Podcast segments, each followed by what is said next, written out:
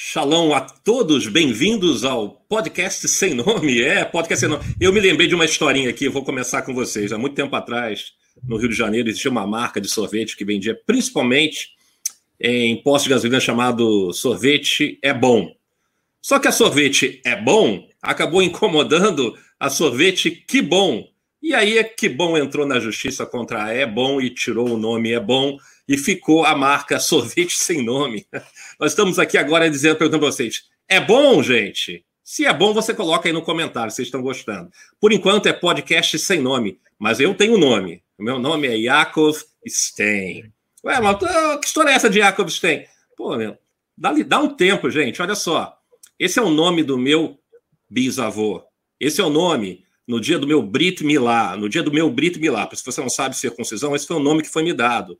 E chegando aqui em Israel, eu tomo posse do nome que me foi dado, é só isso, esse é o meu nome aqui. Está aqui na minha Teodato Zerruto, está aqui na minha Teodato Olê, esse é o meu nome. O que é Teodato Zerruto? O que é Teodato? Ah, desculpa aí, irmão. É a nossa ID, é a nossa identidade. Se você é de alguns estados do, do Brasil, é a Secretaria de Segurança Pública que emite a identidade. No Rio de Janeiro, Instituto Félix Pacheco. Em São Paulo, eu não sei, ok?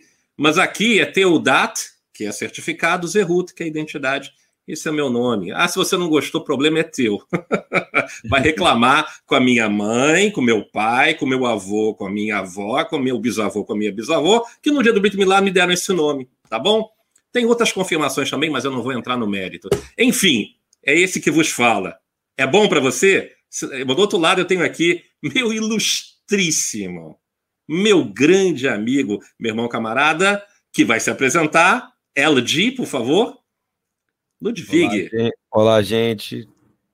Eis-me aqui. É, eu só queria fazer uma observação. Vou, te, vou saber, interromper. Aguardando que esse homem vai falar hoje para poder ah. comentar junto com ele. Olha, eu quero dizer para você o seguinte: a barba dele é mais branca que a minha, mas eu sou mais velho, então a prioridade é minha, porque, pelo que eu sei, os mais velhos têm prioridade ainda, em qualquer lugar do mundo, não é verdade? Você é o ancião de dias da terra, entendeu? Oh, oh, olha olha minha, meus, meus cabelos, hein? Meus cabelos brancos aqui. Ainda tem um cabelo, isso é uma coisa boa, positiva, né? Espero que, que cabelo durante um bom tempo. bom, gente, olha só. Tá bom? Então vamos começar, né? Se a gente começar a ficar falando aqui, a gente não vai chegar a lugar nenhum. Eu quero chegar a algum lugar. Semana passada a gente falou com vocês sobre dinheiro. Hoje nós vamos falar sobre um assunto que não é nada polêmico, tem polêmica nenhuma, não causa divisão, não causa briga. Nós vamos falar de política. Uau! Né? E vamos começar a falar sobre isso já, nesse exato momento. Eu não vou perder tempo. Não sei se vocês sabem, Israel está passando por um período de muita agitação política, as eleições são daqui a 44 dias, então daqui a pouco mais ou menos 7 milhões de, de pessoas vão, vão à urna. Né? O sistema eleitoral aqui em Israel é diferente, é parlamentarista. Então, o voto, você vota no legislativo, você vai votar nos deputados, digamos assim, os, os Haver Knesset, Haverim Knesset, que são os nossos deputados. Por acaso, o número é 120, que é uma alusão, né, porque é um número múltiplo às 12 tribos de Israel. Ok? Aqui é, é, é um país onde se discute tudo, é, o debate é intenso, é interessante é... dizer também, né, querido, que também tem partido árabe, né, que vota lá. Tem, tem. A lista árabe aqui, ela tem 15 cadeiras, que é um então, número fundamental. É interessante. O, é, o Bibi aqui, ele está talvez pela primeira vez, ele vai fazer uma tentar fazer uma coalizão com, com, a, com a lista árabe que normalmente tenta não participar do governo por uma questão política deles lá, né? Enfim, não quero entrar nesses detalhes também, porque aqui, só como.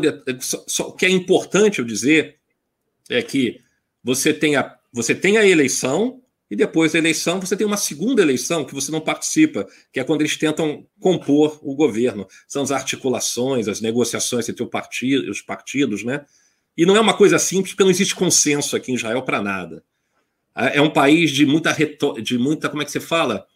Onde o contraditório ele é muito presente na, na sociedade. É uma sociedade extremamente crítica. Para vocês terem uma ideia, você liga a televisão, é uma coisa interessante talvez para vocês que não, não sabem disso, e você o, o, noticiário da manhã, que é o café da manhã, por exemplo, daqui, é, eles fazem debates sobre qualquer tema, bota uma pessoa de um lado, bota uma pessoa do outro. Então a discussão faz parte. É uma sociedade talmúdica, porque o Talmud ele, ele aceita o contraditório, né? Tem a opinião do rabino A, do rabino B, do rabino C, e, e, e as escolas rabínicas. Então é uma sociedade é, é, em ebulição, em, to, em constante ebulição. Então é muito difícil um primeiro-ministro aqui durar quatro anos é, sempre tem uma novas convocações. Esse, o governo presidencialista aqui em Israel não funcionaria, porque é muito tempo para dar é, carta branca para um, um, um líder. Né? Aqui não funciona assim. E, e, no Brasil não funcionaria também o parlamento, é uma coisa engraçada, sei lá. Enfim. Bom, gente, então vamos lá. É, democracia é um sistema político, né? Que respeita o pensamento diferente, que respeita a pluralidade, né?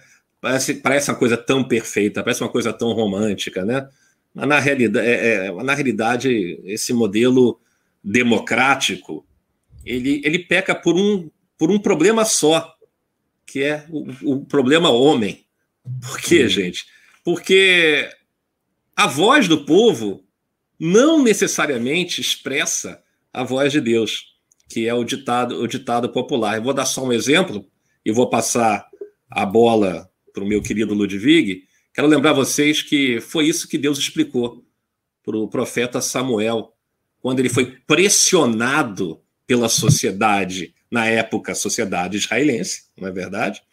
Para estabelecer uma monarquia nos moldes das nações que existiam ao redor. E o mais impressionante é que Deus respeita a escolha. Deus respeitou. É. Vocês querem banana, eu dou banana para vocês. É mais ou menos isso. Né? O Senhor respeitou a escolha do povo de Israel, mesmo sabendo que eles estavam tomando uma decisão errada, porque estavam rejeitando, rejeitando Deus. Né? E eu até anotei aqui uma passagem, que é a passagem que eu quero abrir, que é a passagem em 1 Samuel, capítulo 8, verso 7, é quando o Senhor diz a Samuel: Ouve após do, ouve né, é, a voz do povo em tudo que te dizem, pois eles não têm rejeitado a ti. Antes a mim me têm rejeitado, para eu não reinar sobre eles. É esse o drama, gente. Em Israel, Deus não reina. No Brasil, Deus não reina. Nos Estados Unidos, Deus não reina. Então, cuidado com as escolhas, que as escolhas podem ser traiçoeiras. Meu caro Ludwig, a bola está contigo. Bom, no mundo dividido, como nós estamos vivendo hoje, como nunca aconteceu, eu acredito que o que vivemos hoje é uma coisa invisível, porém muito física. Invisível, porém muito física. Assim como o reino dos céus ele é invisível e ele é físico também. O reino de Deus é físico. O reino das trevas ele é invisível, mas ele interfere no mundo físico também. O mundo está dividido. Nós estamos falando agora por Wi-Fi, por satélite, algo está nos conectando, nós não vemos, e o mundo está unido. Estou conversando com um homem do outro lado do mundo, ele está a cinco horas na minha frente, eu estou aqui, eu e ele estamos falando por conexões invisíveis. Nesse mundo invisível, que, que é muito parecido com o mundo espiritual, o reino invisível, ele existe uma guerra onde há uma grande divisão. Carreiras, pessoas, homens, governos, políticos, religiosos se levantam e caem todo dia. E entramos aonde Yeshua falou que estaríamos todos em divisão, uns contra os outros o tempo inteiro. Líderes num dia são adorados e nos outros são odiados por essa plataforma invisível, que imita muito bem, e é uma maneira que Satã arrumou de se tornar onisciente, está em todo lugar, está no seu bolso agora, no seu celular, o seu IP, o seu Internet Protocol, te conecta completamente com um bilhão de possibilidades de você conversar ou receber informações. Por que, que eu estou falando isso? Porque é, durante esse período que aconteceu de pandemia, muito, foi um período talvez de maior enriquecimento depois da Segunda Guerra Mundial de tornar pessoas mais ricas na Terra, de maior enriquecimento que possa ter acontecido em toda a história. E de mudanças políticas radicais que vão determinar o futuro da história. E o Senhor sacudiu a terra conforme ele prometeu. E durante esse período, um, uma passagem bíblica foi usada o tempo inteiro pelo corpo da igreja. Mas não, não é o tempo inteiro, o tempo, é o tempo inteiro. Foi usada para tentar eleger políticos, como o, o ex-presidente agora dos Estados Unidos, foi usada para eleger o presidente do Brasil aqui, que está eleito até 2022 essa passagem foi usada para poder evitar que crentes e fossem infectados com o vírus do coronavírus, né, o Covid, que é a segunda Crônicas 7,14, que diz, é uma passagem muito conhecida e a gente tem que começar falando dela. Se o meu povo, que se chama pelo meu nome, se humilhar, orar e buscar a minha face e se converter dos seus maus caminhos, então eu ouvirei dos céus e perdoarei os seus pecados e sararei a sua terra. É, presta atenção. Se a gente for para 2 Coríntios, de 1 a 20, lê-se. Porque quantas promessas há de Deus são nele sim. E por ele o Amém para a glória de todos nós. Porque quantas promessas há de Deus, ou seja, quantas promessas existem de Deus, são nele sim, ou seja, as promessas de Deus se cumprem e por ele serão cumpridas. Amém. Para a glória de Deus e por nós. Não só algumas das promessas, irmão, mas todas as promessas. E é muito importante deixar claro por que, que eu estou falando isso. É uma pergunta quando você falou de Israel, como é que Israel podia glorificar a Deus? Como é que, como é que um povo pode glorificar a Deus? Como é que você pode ser chamado povo de Deus? O povo que se chama pelo meu nome. E aí a gente vai entender algo que eu vou passar a bola de volta para você, que é como que você pode glorificar Deus? Afirmando as suas promessas com ações na terra. Essa é a resposta profética. Afirmando as suas promessas. Quanto mais você afirma as suas promessas, e as promessas dele tinham condições claras. Quanto mais você afirmar suas promessas, mais você glorifica Deus. E todas as promessas de Deus estão à nossa disposição através do Messias. Não tem outra volta. O Senhor exorta o povo.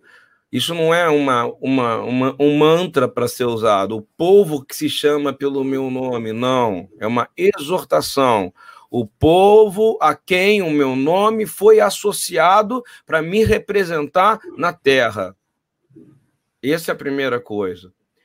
Seja cristão, seja judeu, seja quem for que clame o nome do Senhor, ele vai olhar o meu povo a quem meu nome foi associado. E eu vou fazer uma pergunta a todos os crentes que estão aqui. O nome do Messias, o nome de Yeshua, o nome do Mashiach, o nome do Cristo está associado a você? Sim ou não? Essa é uma boa pergunta. Então, se ele está associado a você, você tem que cumprir quatro condições para que essa promessa seja é, cumprida na sua vida, há uma requisição. Então, é, é pensando de forma bem clara, é, a responsabilidade de qualquer, de qualquer mudança política, a responsabilidade de qualquer é, é, mudança é, partidária, a responsabilidade de qualquer mudança de governo vai cair sobre o povo que representa o Senhor na terra. Muito interessante, muito interessante. Eu queria, eu queria te pedir uma parte aqui, uma parte, já que a gente está num debate que não é político, mas vamos lá. É, baseado no que você está me falando, eu vou fazer uma pergunta para você. é, todo país tem um governo cuja igreja merece? Não, cuja igreja, eu vou explicar isso de, baseado em algo que a gente tem conversado muito nos últimos anos, né? E preste atenção.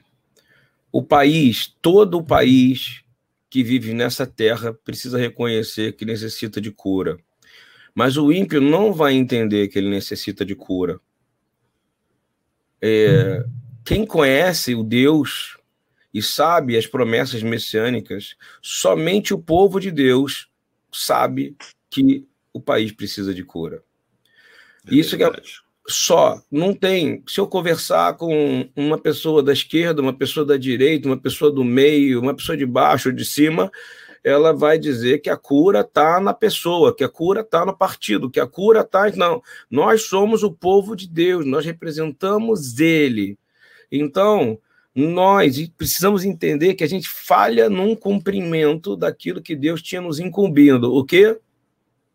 As quatro condições. Buscar, nós representamos Ele. E antes de eu responder isso, eu vou, eu vou prefiro citar a palavra, ok? É, a responsabilidade vai recair sempre sobre a igreja, porque o julgamento começa dentro do corpo, como, como Israel. Sempre foi. Sempre. Então, nunca vai pertencer ao drogado que está na rua, nunca vai pertencer à prostituta, nunca vai pertencer ao bem comportadinho, nunca vai pertencer ao político, entendeu? A responsabilidade foi colocada sobre as nossas mãos porque nós somos o baluarte, nós somos a fortaleza, nós somos a mão de Deus, o povo de Deus que carrega o nome, porque nós somos sócios do maior e mais poderoso Senhor da humanidade. Nós carregamos o nome do Senhor. Então, essa é a nossa responsabilidade profética na Terra. E se você não gosta da palavra profética, também, meu amigo, desculpa, você não entendeu a Bíblia, porque a Bíblia ela é 100% profética. É, é então, verdade. É, é, inspirada por Deus, e tudo que é inspirado por Deus é, é vem, é, é, o espírito de profecia. Então, continuando, é, para você poder dar os seus comentários, eu queria dizer que se o seu país está doente, se o meu país está doente, tira o coronavírus, dá doenças bem piores do que essas, ok? Com toda certeza. Porque fome é uma doença, ok? É descaso é uma doença, indiferença é uma doença. Prova que não satisfazemos as exigências de Deus como povo de Deus, irmão. Então, eu estou convencido de verdade, sem, sem exagerar, ok? Que isto aí é a palavra que Jesus, Yeshua, proferiu em Mateus 5,13. Eu gostaria de poder ter a ferramenta para colocar para você ver. Eu acho que eu vou tentar. Diz assim: Vós sois o sal desta terra. E se o sal não tiver sabor, que se há de salgar? Para nada mais presta, senão para se lançar fora e ser pisado pelos homens se o nosso país não for curado pela nossa presença, então o sal perdeu o sabor. Nós não fazemos diferença aqui. Então, é verdade. Todo país tem um governo do qual o corpo de Deus, aquele que carrega o nome do Senhor, não é sal, não tempera. Se a gente quer que a pobreza acabe, nós somos o primeiro a cuidar do pobre. Se a gente quer que a corrupção acabe, nós temos que ser o primeiro a não ser corruptos. E por aí vai. Caramba, hein? Isso é uma palavra explosiva e não poderia ser de outra maneira. Né? É, uma, é uma combinação chocolate com amendoim, que eu chamo, que é uma combinação explosiva na boca da gente quando a gente come com sorvete. Uau! Só que essa machuca. E machuca bastante. Porque o pessoal agora usa esse novo mantra. É, o A não me representa, o B não me representa, o C não me representa. Como é que não me representa, rapaz? Como é que não me representa? Eu só queria, eu só queria lembrar que quando você falou sobre presidentes que usam o nome do Senhor, nós temos governador que usa o nome do Senhor e usa, e usa, e usa título de bispo, é, prefeito, perdão. Nós temos governador, né? Que, que utilizou o nome, o nome, nome de Deus, o nome do Messias, como garoto propaganda. Né? É, uma, é uma coisa impressionante. É, a, a, banalidade de se usar o nome de Deus em vão é algo que assusta, né? Assusta demais, né? Porque é, a, o pessoal vai falar assim, mas como assim no, tomar o nome de Deus em vão? Está escrito, gente, não tomarás em vão o nome do Senhor teu Deus, pois o Senhor não deixará impune quem tomar o seu nome em vão. Como você é que você isso em Êxodo, é que... no capítulo 20, né? Como é que você mencionou isso mesmo? Chama Bilu Hashem? Ah, profanar, profanar o nome de Deus, né? O pessoal fala muito Al Kiddush, é, que, perdão, Kiddush Hashem, que é santificar o nome de Deus, e Hilul Hashem, que Hilul significa Hashem. a profanação do nome Isso. de Deus. Entendeu? Há tantas profanações, gente. Primeiro, é, o pessoal muito preocupado com fonética, com semântica, entendeu? Borracharia El Shaddai, sorveteria Adonai Elion, sabe? Usar muito. É, é, assim, usar o nome de Deus como, como estandarte de um negócio me incomoda. Mas usar o nome de Deus para conseguir voto e usar ele como garoto propaganda, meu Deus, que maldição gigantesca sobre a nação que faz isso. E o Brasil está se tornando um país especialista em ter uma bancada religiosa que se elege com o voto como se eles fossem, uh, como é que se fala, o, o, o, o baluarte da moral, e a gente sabe que pela quantidade de processos, pela quantidade de problemas que se envolveram com corrupção.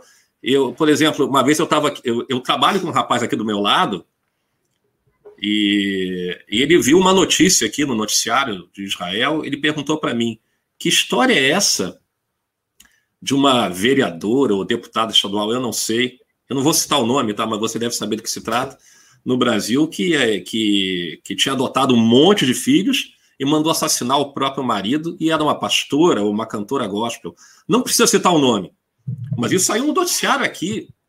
Quer dizer, aí às vezes assim, ah, mas eu, a fé dela é uma fé inconstante, é uma fé caduca, é uma fé manca, não me representa. Como não me representa? É.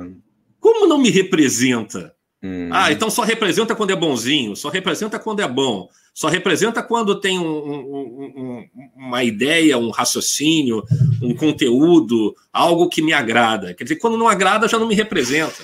É, é como dizer, isso é uma maneira estranha, porque me lembra o antissemitismo, porque a, a teologia da substituição, na né, replacement theology, ela deixa claro que Israel já não importa mais, ela não representa mais o povo de Deus.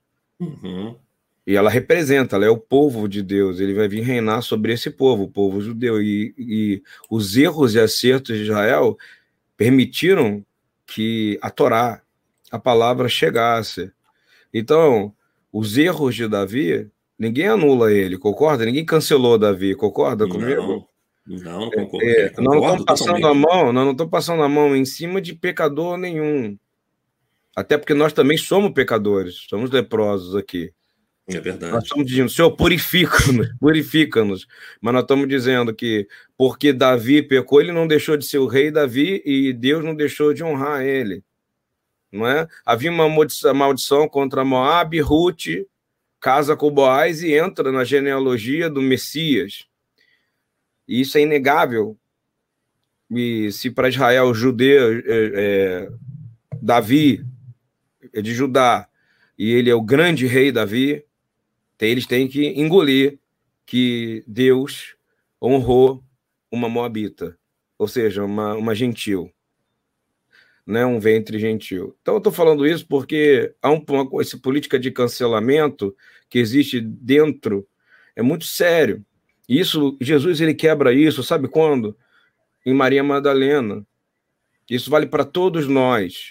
Essa, eu, isso veio na minha cabeça agora. É, quando ela chega como adúltera e vai ser apedrejada por um monte de gente que, tá, que é crente como ela, né? E ele, ele era o único, porque ele era o único que podia falar aquilo, né? Porque senão ele podia ser apedrejado também, concorda comigo? Ele era o uhum. único que nunca transgrediu lei. Ele é o único ser nascido nessa terra que nunca transgrediu um mandamento, porque pecar é transgredir mandamento. E aí, ele. Todos os outros não, todos tinham transgredido. O que, que ele falou? Quem aqui nunca pecou que atire a primeira pedra? Porque ele está ensinando como é que funciona. Todo mundo é pecador, irmão. E tem uma justiça que não dá para fugir. É a dele. E ele dá um recado bem claro. Vai e não transgrida mais o mandamento, ou seja, não peque mais para é ela. Verdade, e ela é teve verdade. que e ele teve que deixar ela ir. E ela continuou viva e continuou viva durante o ministério dele, continuou viva depois e continuou seguindo. Quando pessoas são transformadas, nós caímos para nos levantar. Essa é que é a grande verdade. Isso que você falou é algo que tem me incomodado muito, incomodado o coração do Senhor. Porque pessoas imediatamente, imediatamente começam a dizer que não me representam, não me representam. E começa a divisão, ao invés de dizer sim, a igreja tem problemas, nós somos como todo tipo de nação, de povos, de nós, a diferença entre nós e ele é porque nós somos o povo que carrega o nome do Senhor.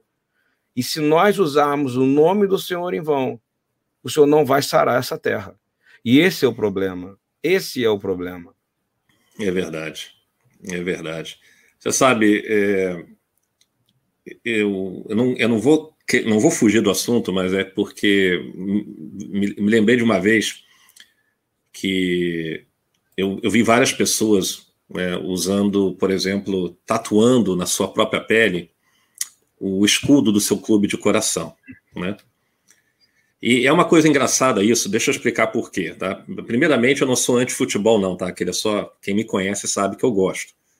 Mas não é esse o ponto, eu quero dizer o seguinte, quando uma pessoa tatua, por exemplo, o escudo do seu time de futebol na sua perna, no, no seu braço, isso mostra o compromisso que ela tem com, com a instituição, né? Isso que é amor, isso que é compromisso, né? O time pode estar ruim, o time pode perder campeonato, a torcida pode ficar triste, ele pode despedir o técnico, mas ele está lá. Por quê? Porque a tatuagem está no braço. Então ele não, vai, ele não aceita mudar de time. Ele aguenta as piadinhas, ele chora de raiva com as derrotas, né? A, a tatuagem deixa claro que ele nem cogita em arrependimento. É como, por exemplo, eu, né? Eu torço para um time do Rio de Janeiro que é da segunda divisão e está lá até hoje sem perspectiva nenhuma de sair. Não sou tatuado, evidentemente, né? Mas o que eu quero dizer é, é o seguinte, né? O, o, futebol não admite apostasia. A igreja admite. Entendeu? Por exemplo, o indivíduo ele desanima da igreja por causa do pastor A, por causa do pastor B por causa do pastor C. O torcedor não desanima por causa do técnico A, do técnico B, do técnico C ou dos jogadores. Vocês estão entendendo que eu quero o ponto que eu quero chegar? Você não deixa de torcer por um time porque os jogadores são ruins. Você continua parte do time. Agora, o cara que tem vergonha da igreja por causa dos escândalos, né? Ele, ele, ele, ele é mais fácil para ele dizer ela, ela não me representa, mas o time de futebol, a camisa do time dele, mesmo sendo um escândalo de ruim, ele veste.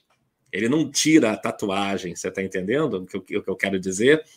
É, você não encontra uma pessoa que, que, que, que, que arranca a tatuagem do seu time para botar de outro. Qual é, é o segredo de tanta fidelidade e ao mesmo tempo de tanta infidelidade? Será que as promessas de um time de futebol são melhores que as promessas do Senhor?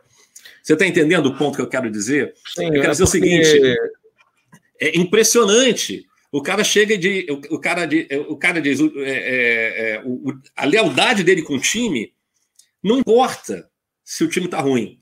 A lealdade dele ao Senhor por intermédio de um corpo que ele deveria representar, não, isso aí isso não me representa, isso não me é. representa.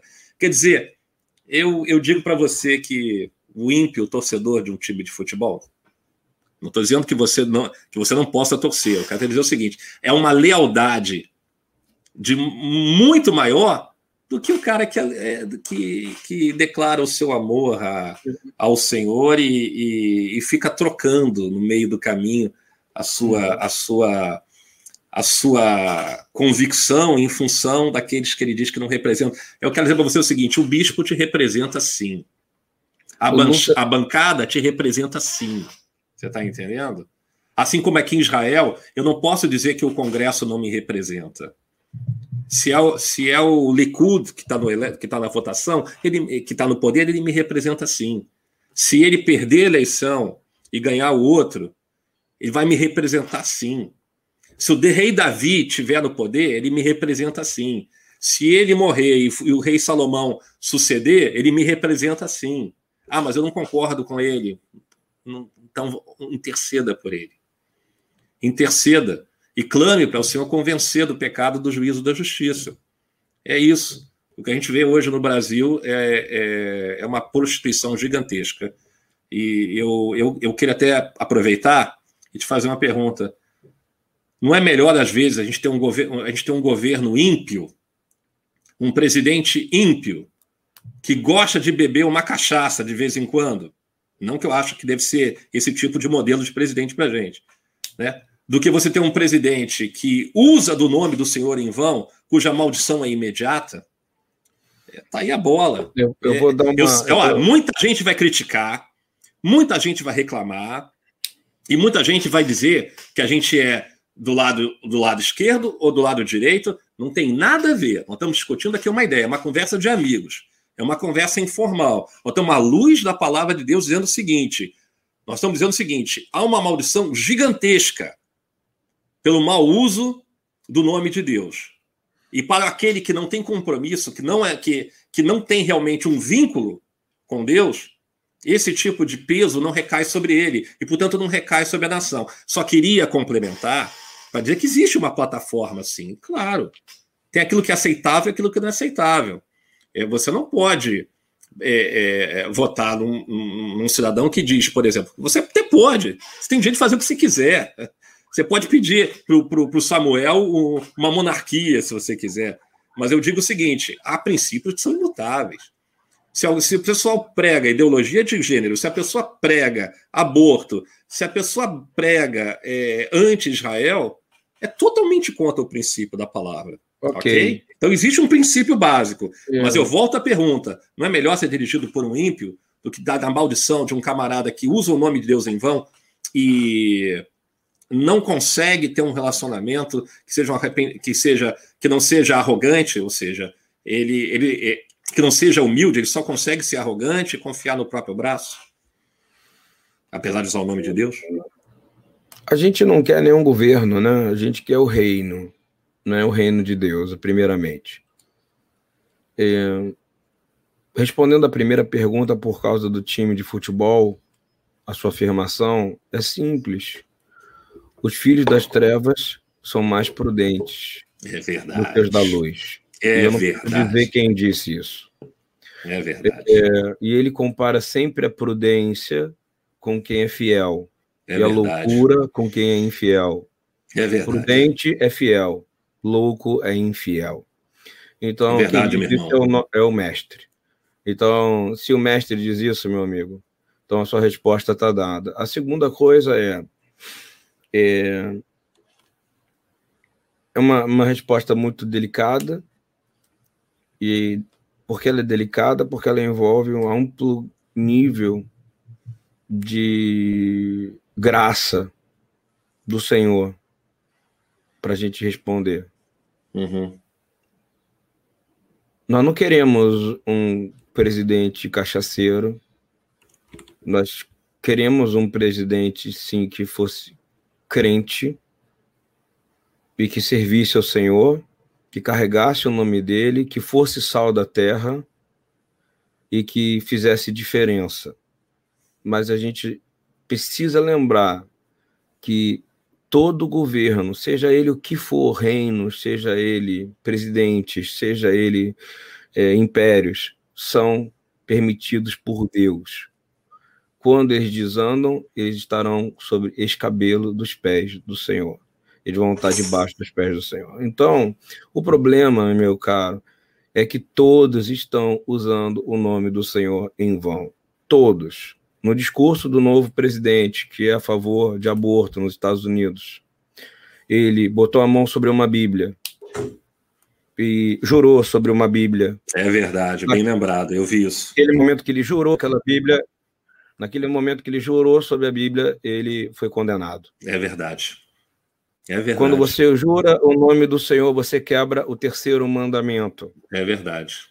quando você fala o tempo, inteiro, o tempo inteiro e aquele homem coloca a mão ali e as leis permissivas, aborto, ele está indo contra aquilo que ele está jurando com a mão em cima. É verdade. Se ele coloca sobre contra o casamento, casamento sobre o mesmo sexo, ele está é. indo contra a palavra bíblica. Se ele está indo contra Israel, ele está indo contra a palavra bíblica. Então, para nós, a gente não deveria se preocupar muito com isso, porque o julgamento já virá contra ele. É verdade. E aqui no Brasil acontece a mesma coisa, mesmo dizendo que o país é laico, é uma mentira enorme. Nossa grande maioria é de cristãos, ou seja, daqueles que carregam a responsabilidade de ser sal da terra, concorda? E, é. e não tem jeito.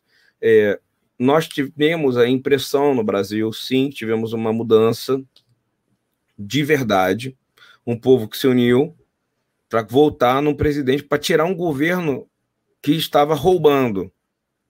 Esta é a verdade, sendo bem claro.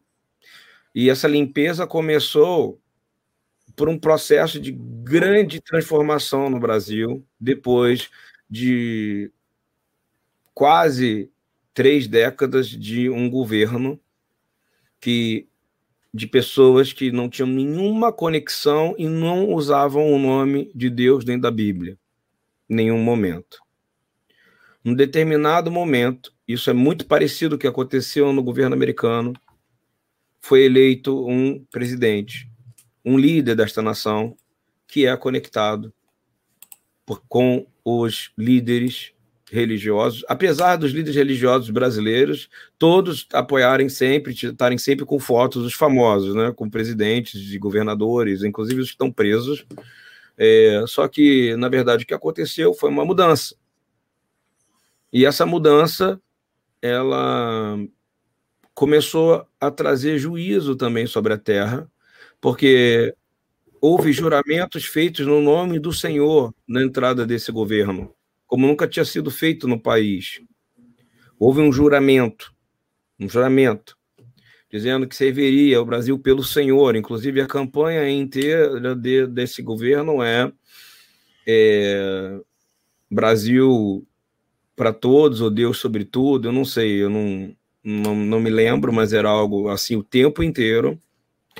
E isso trouxe uma divisão enorme e acontece que, desde que aconteceu isso, a quantidade enorme de problemas e de divisão e de discussões e de guerra, porque esquece que não há um homem que possa ser o Messias. Porque nós, o corpo da igreja, somos o baluarte, não eles, não esses governos. Saul teve um momento de queda. Seria eu dizer o seguinte: vamos dar um exemplo. Vamos supor, no Brasil, 200 mil pessoas morreram de coronavírus, não foi? É um número específico, mas é um número altíssimo. E a gente chora por causa dessas mortes. Mas é importante lembrar que um pecado de Davi, por exemplo, porque ele foi fazer a contagem da tribo de Dan, levou dezenas de milhares de mortos também em Jerusalém e homens tomam decisões erradas. Agora, homens que tomam decisões erradas usando o nome do Senhor é muito pior, porque, como diz o próprio Yeshua, o que, que ele diz? Cuidado, não tem medo daquilo que pode te matar, né? matar sua carne, concorda? Mas sim daquele que pode lançar sua alma no inferno.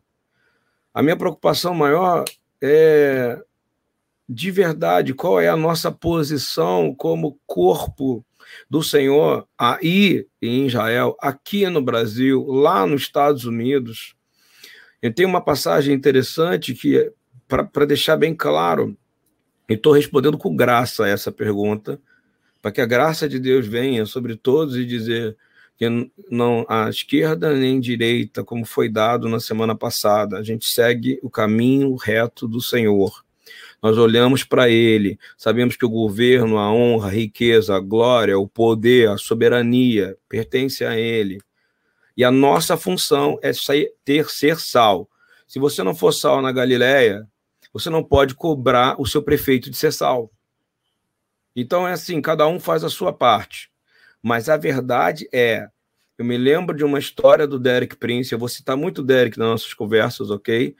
Ele quando na Segunda Guerra Mundial, quando ele estava inclusive envolvido nessa situação de ir para ir para morar em Israel, é, todo mundo, quando ele foi para defender Israel, ele era do exército inglês e ele estava indo defender, ele estava aí, ele foi defender, ele estava no processo, inclusive da tomada para Jerusalém, entendeu?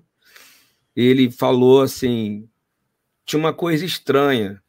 Os que não eram crentes gostavam de estar perto de mim. Porque eles começaram a perceber que os que estavam perto de mim começavam a vencer as batalhas. Mesmo a gente enfrentando o mesmo inimigo, mas eles estavam perto de mim porque eu, e eu vou ler o que ele escreveu, porque eu estava estudando isso. Ele diz assim: creio firmemente que o ambiente se altera quando alguém que pertence ao Senhor está presente, quando alguém que tem temor ao Senhor está presente. Descobri esse fato durante a Segunda Grande Guerra Mundial. Os restantes dos soldados estavam muito mais seguros quando eu me encontrava presente. Os soldados não os cristãos não sabiam por que isso acontecia. Quando nos encontrávamos em situação de aflição no deserto norte da África, alguns dos soldados que facilmente é, ultrajavam, comentavam: Cabo Prince, estamos contentes por o Senhor estar conosco. Ou seja, pessoas que não criam no Senhor. E a pergunta é: o que, que Eliseu disse para Elias? Meu pai, meu pai, a carruagem de Israel e os cavaleiros. Onde é que eles estavam? Eles estavam com os profetas e não com os reis. Nós temos que buscar um ambiente profético de intimidade com Deus para poder mudar os governos e a nossa oração transformar e quem sabe o, o verdadeiro evangelho, as boas novas ser pregado em toda a terra, porque ainda não foi. O nome de Jesus é conhecido, mas o verdadeiro evangelho transformador que é um evangelho que é direcionado às pessoas necessitadas dele, ainda não chegou em toda a terra, senão o Senhor já teria voltado. Essa é a verdade. É a verdade. E aí sim, aí sim, um dia nós teremos aquele que vai nos liderar, que vai ser simultaneamente o nosso rei, que é o nosso presidente, o nosso primeiro-ministro. Isso. Simultaneamente o nosso sumo sacerdote, aquele que intercede por nós simultaneamente profeta, e por isso será Deus sobre todos nós. Amém. Esse dia chegará. Enquanto Amém. isso, eu, eu vejo que a política ela é uma potestade, o Congresso é uma potestade, o Senado é uma potestade, o Knesset aqui em Israel, que é o o parlamento, é uma potestade. Uma denominação Supremo, é uma é, potestade. É uma denominação, uma potestade. O é. Supremo Tribunal é uma potestade. E a gente está muito absorvido por polêmicas e por discussões religiosas e incumbindo a terceiros aquilo que caberia a nós fazer. A gente é muito bom de apontar o dedo, né? E apontar para aqueles que a gente supõe que deveriam resolver todos os problemas, a gente, a gente não faz muitas das vezes. Só para deixar claro, irmão, porque a pessoa não sabe. Só é, daquilo que a gente deveria fazer. Se a pessoa não sabe, às vezes que é potestade, eu vou ler direto do Aurelião, ok? Porque, Aurélio, a pessoa pode, é, porque a pessoa pode dizer assim, que, pô. Eu, há muito tempo que eu não ouço essa palavra, Aurelião, hein? Aurelião. É. Não confunda Significa... Aurelião com Aureliano, que foi um pessoa, candidato do passado. Pessoa ou organização com grande poder, autoridade ou influência. Ele é o potentado, ok? O potentado. E tem potência. Exatamente. É claro que a gente não está chamando nem demoniando ninguém, falando. Ah, com ninguém. certeza. Vivemos um mundo de é cancelamento, lembra disso, né? E quando a gente é, fala que uma é. denominação e que a gente tá, a pessoa pode achar é, a, a, BTY é uma potestade, a denominação Sim. batista é uma potestade, seja o que for, porque é um grupo de pessoas que tem influência e autoridade ao poder. Mas a única que deve existir autoridade é do autor de tudo isso, porque a igreja ela representa, ela, eu vou falar de novo a palavra que não sai da minha cabeça, o baluarte do Senhor na terra, ele é a fortaleza. Baluarte significa fortaleza. Nós somos a fortaleza. Se a gente botar o joelho no chão, se arrepender, orar e clamar, mas fazer a nossa parte, sermos sal da terra, o Senhor vai sarar a nossa terra mesmo. E vai haver, e ele volta. Essa é a resposta da oração. Perfeito. Não tem como não concordar, mas eu queria ir além, porque eu ainda acho que a gente tem mais alguns minutinhos, né? Tem mais tem. cinco minutos. Tem. Esses últimos cinco minutos eu queria falar sobre a política como, como um entretenimento, a política como uma anestesia, a política como uma filosofia dos novos tempos, né? É, tem, tem, gente que fica envolvido em, em, em, videogames, em Fortnite da vida, tem gente fica envolvido com política, aí cria um partido novo e bota nome de novo, cria um partido velho e, bota nome de, de não sei o que do, do, do, do, do, do é, faz umas divisõezinhas aí. Quer dizer, sabe, é, que, que, que loucura anestésica é essa? Que, que loucura é, é, de entretenimento é essa que a gente está levando, que ao ponto da, da, da, das pessoas considerarem que a, as decisões corretas virão de homem, as decisões justas virão de homem, as decisões sanitárias, vacinais virão de homem, e hum. que o mundo se resolve na urna. É, como é que você destrona uma potestade? Agora, a potestade que eu quero falar é aquela dos céus, ok? Como é que você destrona uma potestade local que tem exerce territorialidade é, demoníacas, ok? Para ser mais específico sobre um território, através Sim. do voto. Por exemplo, eu, eu, sou, eu sou um carioca nascido em Porto Alegre, eu amo o Rio de Janeiro. Eu nasci em Porto Alegre, eu nasci em Porto Alegre e amo o Rio de Janeiro. Então, eu me considero um carioca. Há uma potestade gigantesca de prostituição é, e de violência gigantesca sobre o Rio de Janeiro, se é que não tem outras, mas essas duas são, são, são impressionantes. Você acha mesmo, meu querido? Você acha mesmo que você vai lá e aperta o botãozinho da, da urna eletrônica e você está destronando essa potestade com voto? Olha. Você acha que, nas, na, é, que porque você se filia a um partido e você faz um belíssimo plano de governo, você acha que você está destronando e acabando com a violência pelo voto? Como é que você destrói uma potestade? Como é que você diminui o poder dela? Como é que você exerce justiça sobre uma região se você acha que somente pela força do sufrágio universal, do voto democrático, você é capaz de mudar a terra? Se você vive nessa ilusão, você não é diferente do, do, do cara que vive. É, é, como é, é o nome daquele, daquele filme que tomava pílula, pílulazinha azul? Na Matrix. Você está vivendo na Matrix é, também. É, é, olha só, eu vou falar algo muito breve e objetivo relacionado a isso. A gente só tem dois minutos, não é isso? Um minuto o e meio. Povo, agora. O povo que tem a missão de defender o país é o corpo de crente no Senhor não é o exército da nação. Defender das potestades espirituais. Somos nós. Nós somos os defensores de qualquer nação onde tivermos.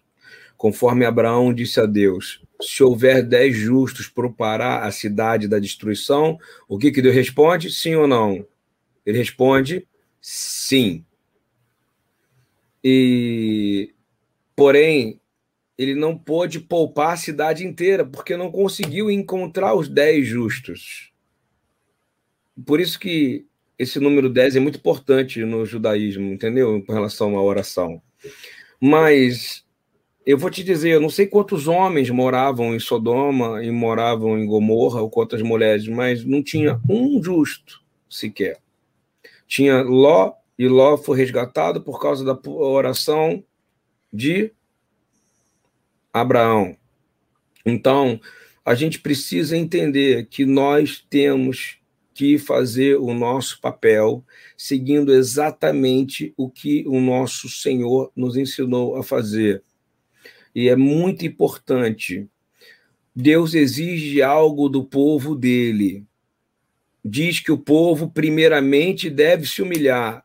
E não existe uma oração que diz assim: Senhor, me faz eu me humilhar? Não. Humilhar é algo que é o contrário. O Senhor está dizendo: humilha-te a ti próprio. Você precisa aprender a se humilhar, entender que você pode errar, que você errou e que a igreja erra, que o corpo de crentes erra, assim como Israel errou. Todos pecaram menos um. O nome dele é Yeshua. Então, cada um pode se humilhar diante do Senhor. E dessa maneira, essa é uma coisa que o Satanás, ou seja, o, o adversário, não conhece. E eu vou falar uma coisa muito bonita que eu vi em Israel, e a gente tem cinco minutos, porque é 55. Uma coisa okay. que, me, que me impressiona em Israel é quando a gente vai em Jerusalém, quando a gente vai de madrugada, você sabe que é a hora que eu gosto de é orar com os ortodoxos lá de madrugada, três, quatro da manhã perto da virada do dia, perto do nascer do dia, a oração vai intensificando, vai intensificando, eles vão se humilhando e chorando, e chorando, e chorando. Eu falo, meus olhos se enchem de água, porque eu vejo nisso o que está escrito nisso, se humilhar. Porque Israel é uma nação sacerdotal. Dentro do teu corpo, do seu DNA, está escrito assim: se arrepende, volta para mim, se arrepende, volta para mim, se arrepende. Então eles estão orando lá, quatro da manhã. Se você for lá, tem gente orando e se humilhando quatro da manhã, mas na madrugada. E aí vai se tocar ao, ao, ao, às cinco e poucas da manhã, na hora que o sol estiver nascendo, todas as mesquitas vão começar a cantar. Vão começar a cantar para o Deus deles. Mas eles Meia hora antes disso acontecer, eu vi algumas vezes de madrugada. Eles começam a se humilhar e chorar, a colocar a mão lá dentro daquela casinha do lado ali, onde a Yeshivá. Eu via eles sentados e chorando e clamando, dizendo: Senhor, o nosso Deus é maior do que todos os outros deuses. Micamorra, Belim, Madonai, Micamorra, Belim, Madonai, Neda, Bakodesh. E ali eles estão defendendo Israel muito mais do que o exército de Israel muito mais do que o IDF. Eles estão de madrugada clamando o nosso Deus, o Deus de Abraão, o Deus de Isaac, o Deus de Jacó. E ali o Senhor olha e fala: O meu povo está me clamando, se humilhando. E é isso que se espera do corpo da igreja em toda a terra.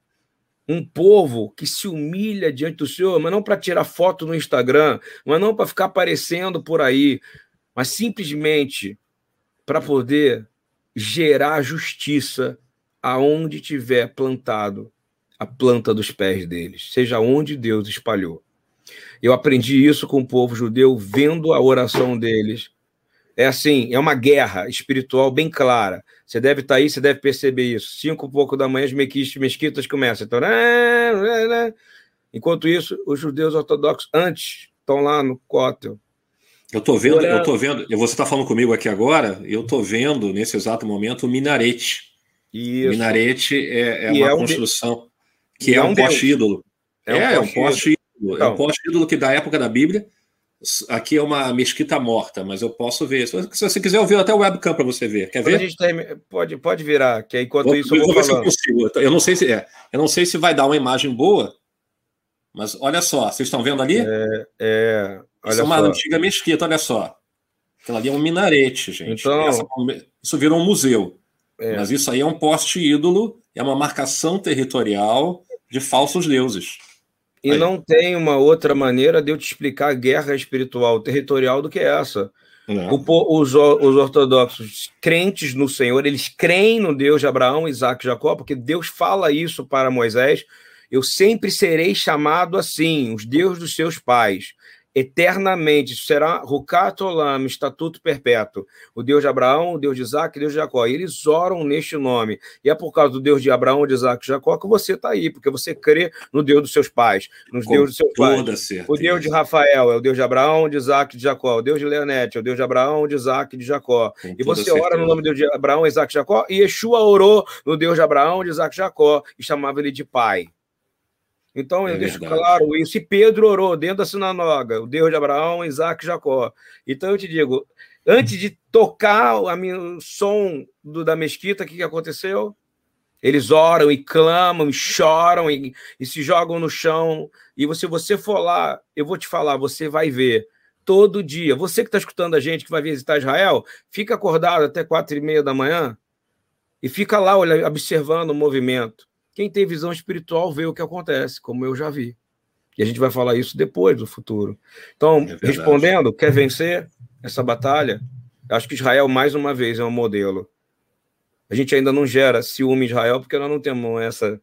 O corpo de crente não tem essa dedicação ainda de buscar o Senhor para defender a nação como o povo judeu tem. É, eu considero, só pegando um gancho, eu, eu sei que a gente passou da hora de novo, mas é, é só para terminar aqui. Né, é, o movimento Perdoa a gente, retorno... gente, a gente está aprendendo. Perdoa. É, a gente. A, é, a, gente não tem esse poder de síntese que eu gostaria que a gente tivesse. A gente tem as nossas prolixidades também, e enfim, mas, mas há, há um motivo justo para isso. É, o movimento de retorno do povo judeu a Israel é uma promessa gigantesca da Bíblia e das mais interessantes, né? E tanto que tá, eu vou ler para você rapidinho Jeremias 16, verso Amém. 15, que diz o seguinte: Juro pelo nome do Senhor que trouxe os israelitas do norte de todos os países para onde ele os havia expulsado. Eu os conduzirei de volta para a sua terra, terra que dei aos seus antepassados. Então, para que Yeshua volte, é necessário o cumprimento de muitas profecias, e uma delas é o retorno da diáspora dos judeus remanescentes. Ok? Então, haverá um julgamento né, pela perseguição ao povo judeu no exílio, é, pelos ataques contra, inclusive, o direito de propriedade da terra de Israel, é, em, em pertencer ao povo de Israel no final dos tempos. Qualquer posicionamento contra o retorno do remanescente a Israel, ou seja, contrário ao sionismo, é um posicionamento antibíblico. Okay? Exatamente. E, e, eu estou aqui como cumprimento profético é, é, é, da, da palavra de Deus, e por isso eu vivo aqui. E é por isso que eu estou aqui. É um cumprimento profético, e isso é uma coisa importante que mais voltem para cá para que se cumpra essa profecia, que é o retorno à diáspora dos judeus remanescentes, porque falta muito pouco tempo. Falta muito pouco tempo. Então é necessário que haja uma eu, maturidade no corpo, né? Eu acredito e, que. as pessoas não fiquem, só para terminar aqui, né? Para claro. que não fiquem. Não, não, é, que haja maturidade para que nas eleições, com você que está muito preocupado com o noticiário político, Dá para entender, tá? É, é, é, é não estou dizendo que você tem que se alienar. Dá para entender que você quer saber o que está acontecendo na nação. É, é, mas, poxa vida, gente, presta atenção. Cuidado com aquele que prega a divisão da terra, aquele que é anti-sionista. Não, não deixa essa gente subir ao poder, obter sucesso, não. Embora, na realidade, a gente vai ser. O governo ele será julgado independente de qualquer outra coisa pela sua hipocrisia, por é. usar o nome de Deus em vão e não, promo não promover atos de justiça. E antes da gente apontar o dedo para o governo, aponte o dedo, vai para o espelho e aponta o dedo para você mesmo e vê se você promove atos de justiça ou você é um mero falador. Você é um mero, desculpa, com todo respeito aos pregadores, um mero pregador. Aquele que prega, aquele que fala, mas que é incapaz de fazer coisa alguma. Esse modelo está falido, esse modelo está quebrado. Vocês vão ver como esse tipo de modelo não existe mais, vai deixar de existir. Ok? Sedek, Sedek Tirdov. Amém. Justiça somente a justiça perseguirás para que viva. Então, fica na paz, irmão. É, eu vou ter que eu vou ter que sair aqui. Eu quero agradecer pela oportunidade. Podcast sem nome para todos vocês. é bom? Tchau, Sem nome. Fica com Deus. Tudo Tchau, meu irmão. Paz.